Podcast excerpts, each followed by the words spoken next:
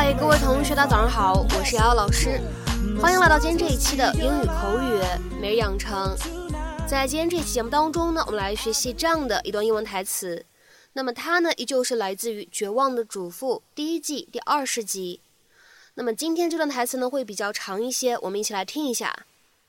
Just as there will always be those who prefer to sit in the dark, brooding over everything they've lost. Just as there will always be those who prefer to sit in the dark, brooding over everything they've lost. 同样，总有一些人更喜欢坐在黑暗当中，为他们所失去的一切而感到忧心忡忡。Just as there will always be those who prefer to sit in the dark, brooding over everything they've lost.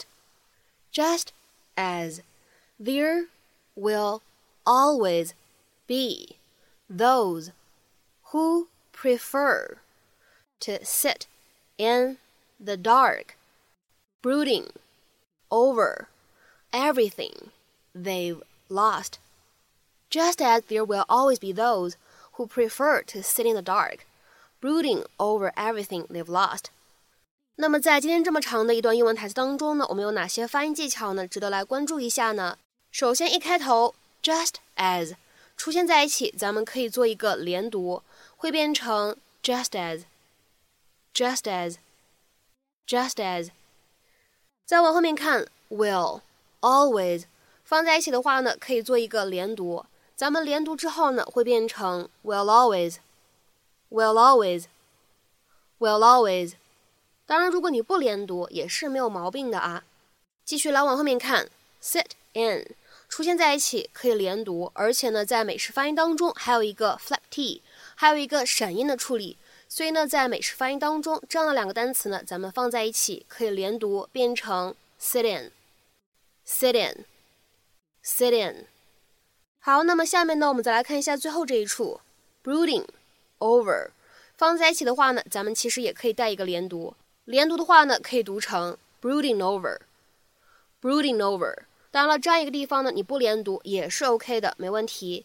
所以呢，我们说像这样的发音技巧呢，它都是一种选择性的啊，它不是一个必须或者说强制性的一个要求。Spring comes every year to Wisteria Lane. But not everyone remembers to stop and smell the flowers. Some are too busy worrying about the future or mistakes they've made in the past. Others are preoccupied with not getting caught.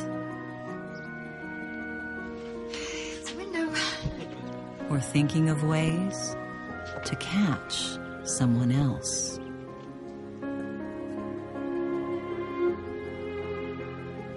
Still, there will always be a few who remember to take a moment and appreciate what spring has given them.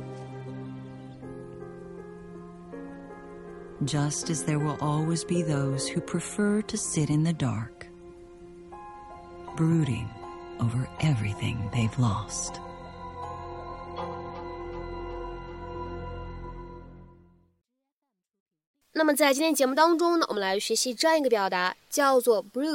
over something or somebody。当然了，在口语当中呢，这样一个表达里面的介词 over，它呢也可以换成是介词 on 或者 about 都是可以的，甚至你可以直接使用动词 brood，哎，都可以。那么表示什么样的意思呢？To think a lot about something that makes you annoyed, anxious or upset。细细琢磨。思考那些让你感觉到心烦、焦虑、难过的事儿。To think a lot about something that makes you annoyed, anxious, or upset。那么下面呢，我们来看几个例子。第一个，You're not still brooding over what he said, are you？他说的那些话，你没有还在琢磨吧？You're not still brooding over what he said, are you？再比如说呢，我们来看第二个例子。I know you're upset about failing your exam. But don't brood over it all weekend。我知道你考试没过，但是别一整个周末都为这事儿郁闷，都为这事儿苦恼。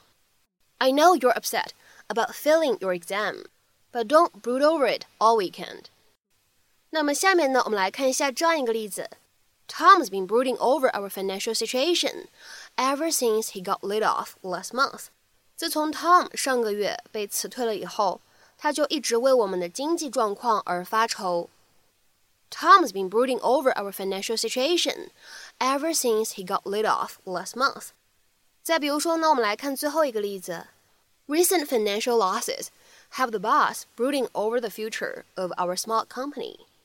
最近的财务亏损让我们的老板为我们这家小公司的未来而发愁。Recent financial losses have the boss brooding over the future of our small company. 那么在今天节目的末尾呢，请各位同学尝试翻译下面这样一个句子，并留言在文章的留言区。 Quit brooding over that fight you had with your girlfriend, and just talk to her already. Quit brooding over that fight you had with your girlfriend, and just talk to her already. 那么在这么长一段话当中呢，最后这个单词在口语当中啊，它的这个用法呢非常的地道。Already 在这边应该如何去理解和翻译呢？非常值得各位同学呢去查阅一下词典。那我们今天的节目呢就先分享到这里啦，拜拜。